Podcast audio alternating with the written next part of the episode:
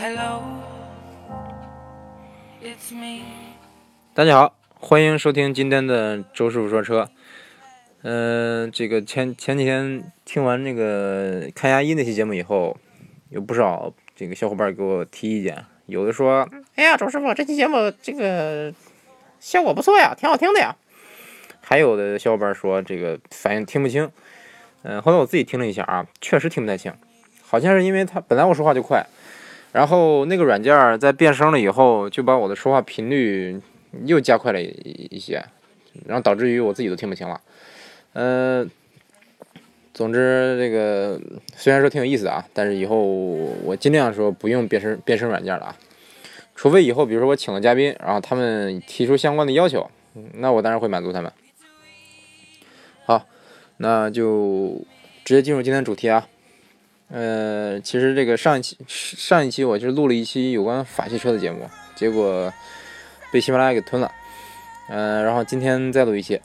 嗯、我先我我这一次是用这个喜马拉雅录的啊。如果说他再再把我这个节目吞了以后，那我就以后就彻底不用喜马拉雅录音了，就用这个别的录音软件。好，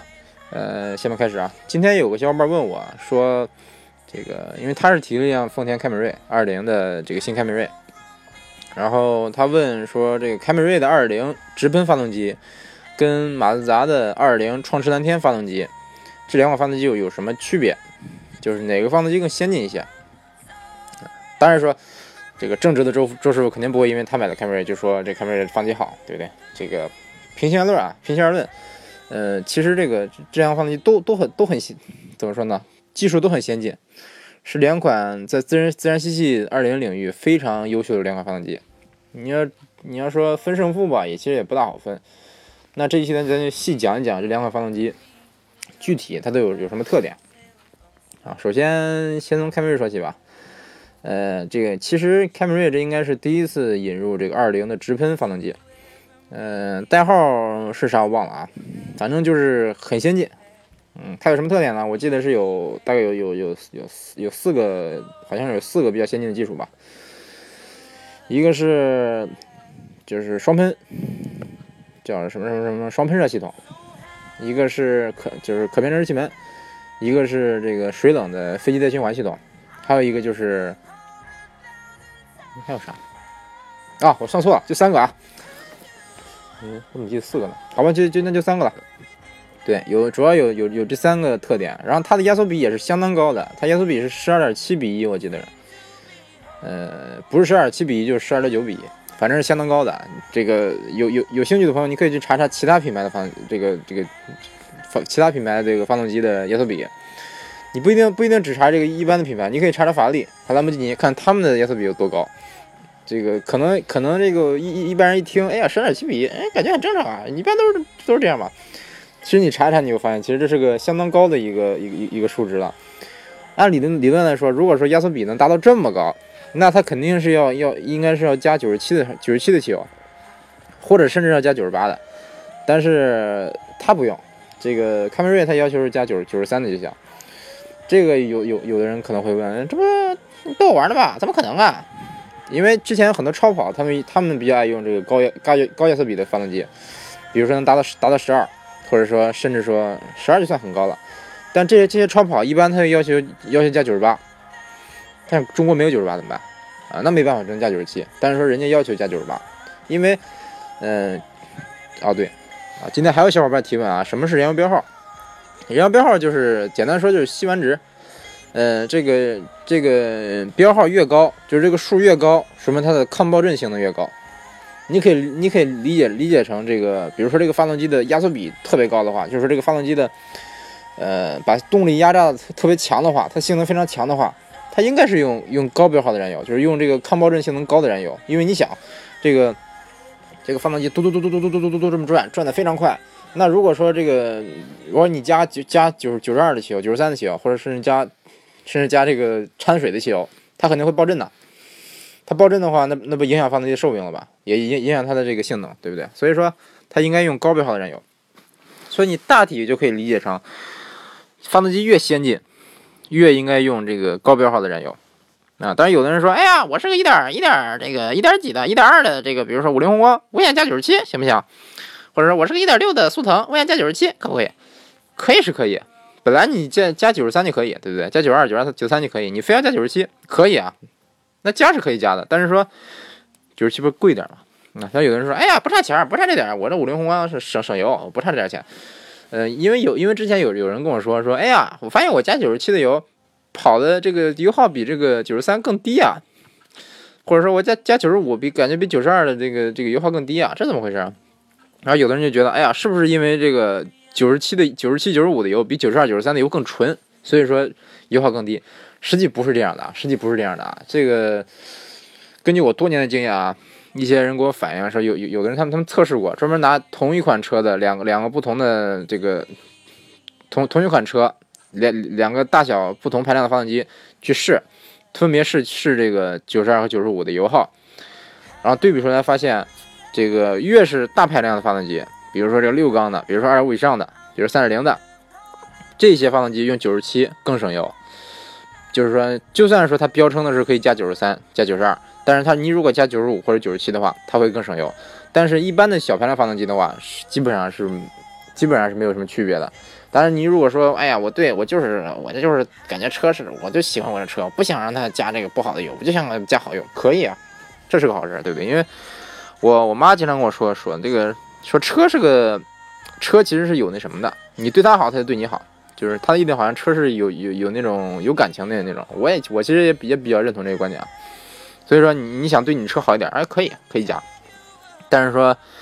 呃，没没有太大必要，嗯。所以说这个有有的人就说，哎呀，丰田这个发动机这么高的压缩比，还加九十三的油，这是不是它是不是有问题啊？这里边是不是有什么有什么问题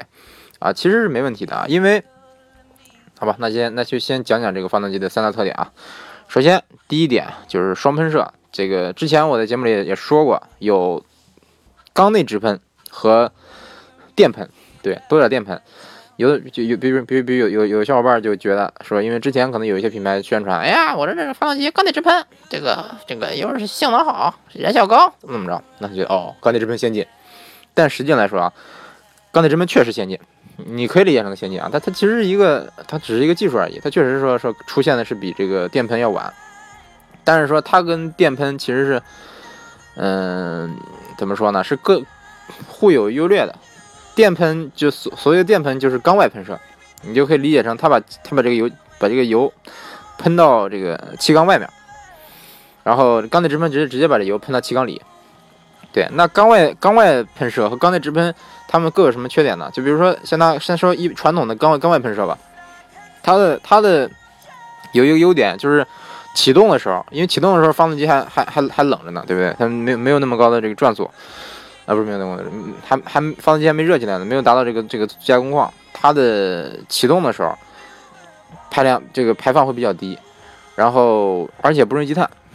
然后当然它它有缺点，缺点就是说肯定燃效是是不如缸内直喷高的，热效率不如不如它高。然后油耗也就是怎么说呢？因为这个燃效低了，所以说油耗会相适当的高一些。但是缸内直喷呢，缸内直喷它跟它相反，对，优点就是说发动机热效率高，然后燃燃燃烧充分。然后缺点就是说排放启动的时候，启动的那个阶段，它的排放会会会很高，然后这个喷油嘴和和那个进气门容易积碳，嗯。所以说，所以说这个有有之之前就有一些车主反映，比如说这个，尤其是这个缸内直喷加涡轮增压的这这种发动机啊，说很容易积碳啊，这个确实确实是这样。当然也跟你的驾驶习惯有关系，你驾驶习惯越越温柔，发动机越容易积碳。如果说你特别喜欢开快车，整天就地板油，整天开的就很就是激烈驾驶的话，它的积碳反而不那么严重。嗯，好吧，扯远了啊，对。就是因为是这个，这这两种喷喷射方式，它它各有各的优点，各有各的缺点。所以说，这个丰田在想，哎，我研究一个双喷射系统，我既能缸内直喷，又能缸外喷射，这样是不是挺好？哎，你看，你还别说，他这个这个他这个思路确实不错。于是他就把这个这个技术用到这个发动机上了。然后他，也就是说，他这个对这个凯美瑞的二零发动机来说，它有因为它有两套喷射系统，它在启动的时候。它它就用这个缸外喷射那那那一套喷射系统，它刚启动的时候，因为这个有有害气体排放排放量比较低嘛，更环保，所以说开该启动的时候是缸外喷射。然后中低负荷的时候，它它进行这个，它它就把这个缸内直缸内直喷和缸外喷射同时进行，导致说既能说就是可以可以达到一种类似这个风腾燃烧的效果，还能说这个能适当的清洗清洗这个节气门，防止积碳。对你怎你你可能说怎么清洗啊？比如说我缸我缸内直喷，把油喷进来了以后，燃烧油，哎有点积碳了，结果它它缸缸外又又喷了一股油，就把这刚才的这个积碳冲掉冲掉一点。嗯，这个就就是说，就是这个减少积碳的这么个效果。然后在高高负荷的时候，比如说达到高转速啊，比如说两三千转、三四千转了，它就完全进入这个缸内直喷状态。这这个这个阶段能保证最大的这个动力输出和最高的燃烧效率。哎，有的人说，哎，这个这个技术不错啊，是我也觉得不错。嗯，然后这个，然后它下下，然后第二个那那个就是可变正时气门。有的人说，其实。说这个，我记得丰田早就有这可变正时气门了吧？这个，如果你打放打开发动机盖，看见那上面写着 VVT，那基本上就是可变正时气门。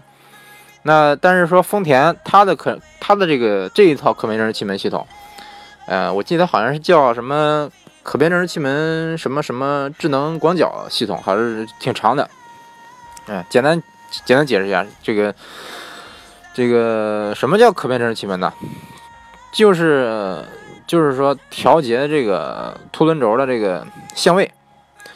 然后让这个气门的开启和开启这个和关闭的时间能随着转速变化而变化，这么着能适当的提提这个提高这个燃烧效率嘛，增加发动机的功率。这个其实这个丰田是在一九九零还是九一年就开始使用这个第一代的这个可变正时气门技术了，在当时其实还算是挺先进的，嗯。其实到现在一一直到现在啊，还有一些厂商，它的发动机还没有这个技术。嗯，就，反正这丰田是九九一年开开始就推出了这个第第一代这个技术，然后它在九六年的时候又又研发了一种叫 VVT 杠 I，这是一就算新一代的这可变正时气门吧。它，我我总说成可变正时气门，其实好像是可变正时气，好像是可变气门正时。啊，好吧，无所谓了，这个体会体会精神去了啊。这个这一套这个这个第二代的这个可变气门正时技技术呢，就是说，在之前的 VT 的基础上加加加进了一个电子控制。为什么是杠 I 呢？I 不是一般都都是都用来代表一些比较高科技的东西啊，跟互联网相关、跟电子相关的东西。对，它就是一就是加入一个电通电控的可变正时气门，可变气门正时，而且它这个它这个电控实现了这个气门的正时气门正时的这个算无极可调，就是说可以无限调节，无限。的交交调节，之前是我记得是两段调节。其实，其实这个顺便顺便黑一下某些品牌，某些品牌的这个某些品牌的 EA88 发动机啊，然后但是我我我不说这是德系品牌啊，你别乱想啊，别想着大众啊，我没说大众啊，好吧，就是大众怎么地，大大众的这个 EA88 发动机，它其实是它的气门正时，它也是说可变性可变可变气门正时，但是它是两段可调，也就是说跟当时九九一年丰田推出的那个那一套技术技术是类似的。但是说九六年丰田就研发出了这个无无极无极可调，但是其实其实啊，我不是说不是说我专门黑大众啊，人宝马也是无极可调的，人很多品牌都是都是无极可调的啊，不是我黑大众啊，不不不要多想啊。这个总之九六年丰田实现了这个可变正时气门的无极无极可调，这样这样就是这个基本上就现在现在这个这一套这个新那个丰田二二零的发动机，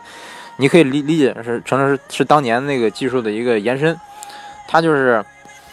嗯，它为什么要要要加入这个技术呢？就是这这又得引入两个比较比较可能稍微稍微这个复杂一点的概念啊，就是发动机的循环模式，其实是正常来说是有两种。那个背景音乐声有点大，我稍微把它关一关关一关啊。就是循环模式，循环模式这个有两种，大体有两种啊，一种是绝大多数的车都是都在用的，叫奥托循环，一种叫。一种是比较少数的发动机在用啊，真的非常少。嗯，叫阿特金森循环。这个其实简单说说历史吧，在很早很很早很早以前，这个奥奥托循环其实是比较比较早的这个一一种循环模式，就是比较比较比较早的一一种发动机。然后他把这个专利，他注册注册很多专利。到后来后来有一个非常聪明的人啊，他可能就叫阿特金森，对，也许就叫阿特金森。他说：“哎呀。”我想发研究一个新发动机，我必须要要想一个我全新的这个发动发动机的这个这个这个这个循环模式，彻底跳出奥拓循环的一个圈儿。于是他就他就发发明了一个全新的一个循环模式。其实这种循环模式挺巧妙的，这个就是阿特金森循环。它有什么特点呢？它虽然结构更复杂，但是它的这个热效率更更高。热效率是什么呢？就是说它的你可以理解成它的油油耗更低，但是呢，它的动力会会不够。就是说动力跟奥拓循环比会会相对来说差一些。但是奥拓循环呢，它虽然说结构简，它结构简单，动力更直接。但是因为它内部的消耗比较大，你可以理解成摩擦力比较大，然后这个油耗相对来说高一些。那有一些很聪明的人想了，说：“哎，我能不能把这两套循环模式融合起来？”这个确实是一个很大胆的想法啊。然而，其实这个丰田那个发动机，它它它确实就是就这么做的。它利用刚才我说的那个可以可以无可以说无限调节的一个可变气可变气门正时的这个这个系统，其实是这个智能广角技术。利利用利用这个，就可以实现这个发动机在这两种循环模式之间的切换。在这个，比如说你刚启动的时候，这时候它刚启动的时候，因为车启动的时候你需要一个很大加速，所以说它就用用凹凸循环。这个，因为它这个动力更强嘛。然后在中低负荷的时候，比如说这个中低转速、匀速行驶的时候，这时候它你需要动力比较小，它就把这个发动发动机调整到这个阿特金的循环。这时候油让油耗降低。因为这时候你不需要多强的动力，所以说它它不不用考虑这个动力这方面这方面事。这时候它它的燃效比较高，油耗比较低。然后在高负荷的时候，比如说你想急加速的时候，它又把它调调成奥拓循环，因为奥拓循环加速快嘛。所以说，哎，你这这么一想，哎，这发动机挺挺聪明的哈，啊，确实挺聪明的。哎，然后哎，然后这个因为像像我刚才说的，这个发动机它的压缩比很高吧。其实这个高压缩比是阿特金森循环的一种一个特点嘛，因为它实实际上来说，它的实际压缩形成是小于做工形成的。嗯，换句话说是，你可以理解成这个压缩比大于膨胀比，所以说它的热效率，嗯，怎么说？它它其实这个，嗯，你如果按这个它实际做工的这个压缩比来算，它其实达不了达不到这么高，大概应该是十比一吧，应该是十比一那样。所以说，它这个虽然说它它压缩比极高。但是它它其实并就是你加低低标号的油，比如说你加九十二或者九九十三的油，也其实对发动机没有什么影响。对，然后，嗯，稍等，喝口水啊。然后这个它它为了提高这个压压缩比，所以说它因为这个像我之前说过，如果你加低标号燃油，而你压缩比很高的话，它它有可能会产生爆震。就算它是个阿特金森循环发动机，它也有可能产生爆震。所以说它用了一些。像像我刚才说的那些那那那那些比较复杂的技术，它各种模式之间切换，它很大程度上就是一方面就是为了减少爆震，另一方面是为了提高燃效。然而，然而光这些还不够，它为什么要加入这个这个一个就是叫水冷系统呢？就是为了说这个给这个尾气的给尾气降温，防止就是减少它发生发生爆震的可能性。因为现在的发动机就是还是风冷的比较多，然后它就在风冷的这个基础上加了，我记得是应该是加了一个一个水冷的模块啊。嗯，因为现在的这个轿车，我印象中水冷发动机应该不多了，所以说它导致说它这个就是散热做得更好。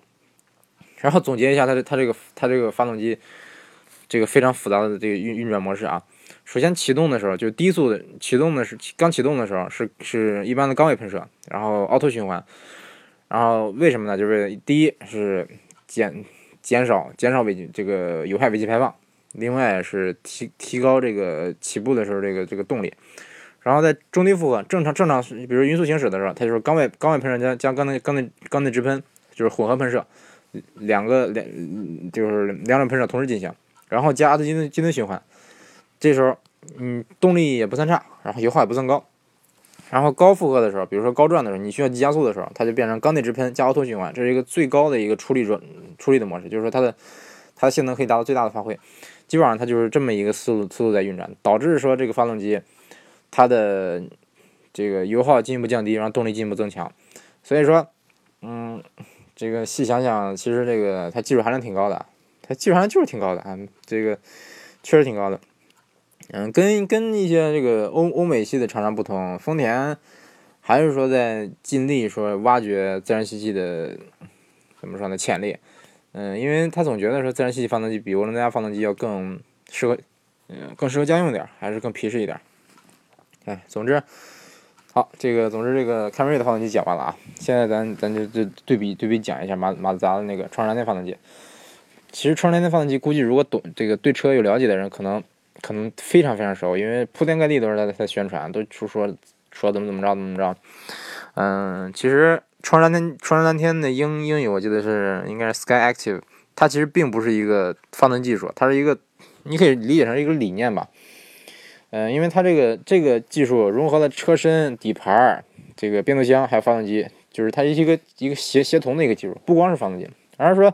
你可以说它是创山天发动机。那讲讲这个创山天发动机，我记得我之前应该是在在节目里简单说过，它它像像我刚才说这个，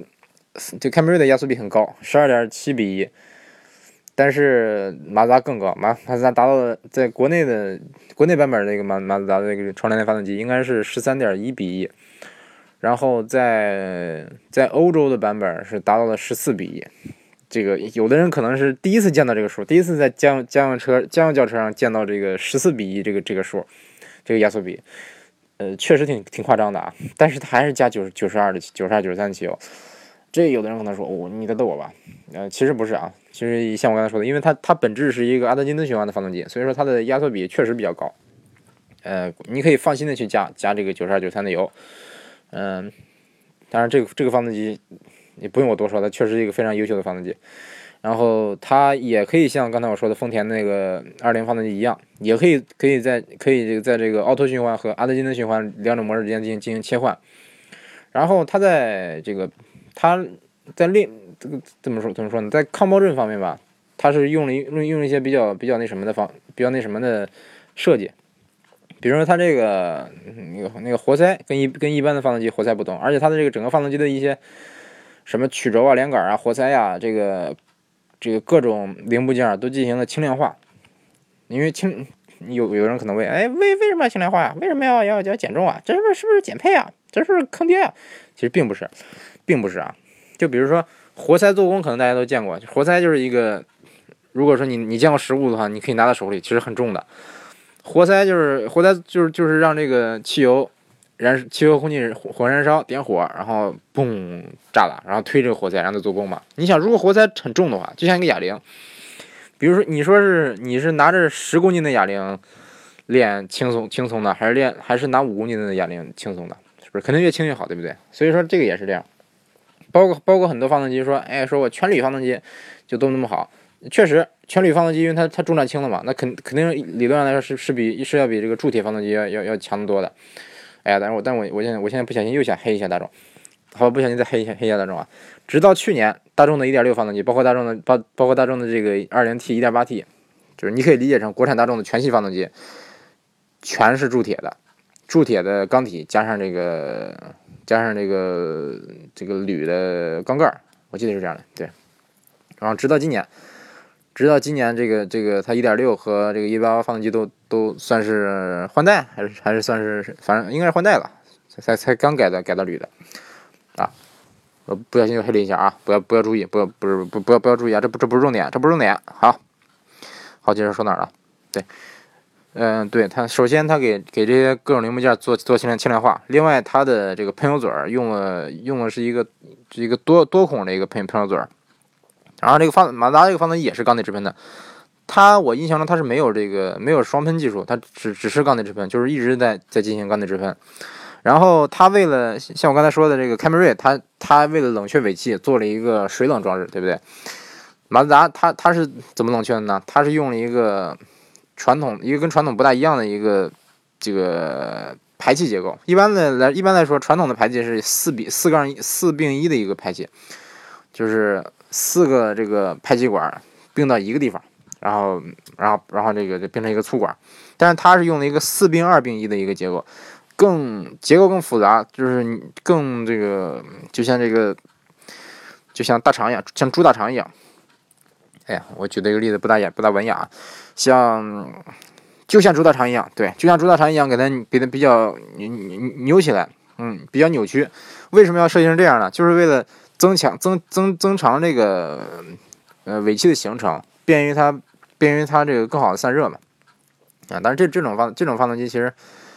呃，当然这这种技术也，我感觉应该，哎，我记得应该是马自达首创，嗯，哎，但是它也没办法，因为因为这个，毕竟说这个压缩比达到这么高了，嗯，乍乍一乍一说乍一什么还挺还还是挺吓人的，对，所以说，所以说还还像我刚才说的说的一样，它也是它本质是一个阿特金的循环发动机，其实不光它俩，包括这本田地球梦也是也是一个阿阿特金的循环发动机，嗯，有人有人可能会问了，说为什么这日系日系三大厂商？啊，马达不算三大厂，日系这三个厂商都用了这个阿阿特金循环发动机呢。不是说阿特金的循环发动机不是主流嘛？不如奥特奥特循环发动机嘛？呃，其实我觉得吧，并不是。对它虽然不是主流，但是它的你像它燃效高、热效率高，这是一个这是一个它的怎么说？你不能否认的优优点。它优点就就是就是这个人就是省油。你像现在这个很多国家，它的排放标准越来越严格了。嗯，如果说它它以后的这个排放标准越来越严格的话，你你这些厂商就不得不用一些比较极端的这个技术啊，或者极端比较极端的一些配一些功能什么的。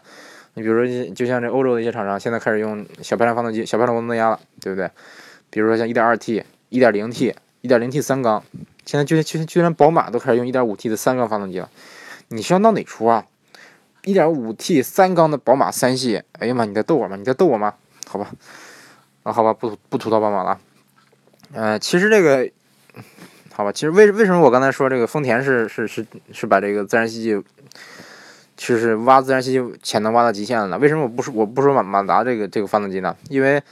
呃，确实马达创世联发动机它的它的发动机的这个也确实是是非常优秀的一款发动机，但是创世蓝的发动机是有柴是有这个柴油的柴油版的，然后它这个柴油版是涡轮增压的。本来我也不知道啊，直到我我去那个日本那边的这个四 S 店去问的时候，我我一问，他说：“哎，有柴油版，说这个阿阿斯有柴油版。”哎，我吓一跳啊！我寻思是怎么会怎么有柴油版的？然后柴油版还是涡轮增压的。我当时寻思说这这会不会是福特的发动机啊？然后我我看了看啊，发现这发动机居然也是创世蓝天的。哎呦，给我吓尿了！它这个创世蓝天发动机是是一个柴油版的涡轮增压发动机。然后这个好吧，这这个这这个发动机我我我感觉说不说没必要了，反正没有引入国内，以后也不会引入国内，啊，所以说不说了。总之说这这个创蓝天发动机可能比咱想象的要要要更更复杂一些，对，因为它在国内还有其他还有一些其他的版本，它在国内是它不是它在国外有一点三的版本，一点三、一点五、二零、二二 T，嗯，细想还挺还挺那啥的哈，啊，可可能有的人说，哎呀，这个阿特金的循环发动机是不是不好啊？咱要不不买了吧？啊，其实也不是，这个阿特金的阿特金的循环发动机确实不多，呃，但是也有。你比如说像之前普锐斯的那个1.8，那个混混动版的1.8发动机，包括现在的这个新的这个卡罗拉雷凌双擎的1.8发动机，包括这个雷克萨斯的 CT CT 200H 它的发动机 1.8T 发动机，呃，1.8发动机都是这个，呃，都是阿特金循环的。那为什么呢？为什么说混动搭配阿特金循环？因为因为这个这个发动机的。阿特金斯循环的这个模式，它的算是唯一的缺点吧，不能说唯一的缺点。它主要的缺点就是说初段动力不足，然后你加了个电动机进去，就弥补了它初段动力不足的这个这个缺点。况且它它的优点是省油，然后你你你放到混动混动版的车型，混动版需要省油，所以说他们他们都不约而同的用了这个发动机，不是不约而同，这是一个厂商的啊，一个厂商的，好吧。呃，总之这个这期节目算是讲完了，我不知道不知道这个小伙伴他他满不满意啊？好，这期节目先到这儿啊，我一会儿还打算再再录一期节目。好，拜拜。哎，马上到三十分钟了。啊不，呃，我现在决定不拖时间了啊，这个因为拖时间拖长了以后，经常会会被这个喜马拉雅给砍掉，我不知道为什么。好，那再见。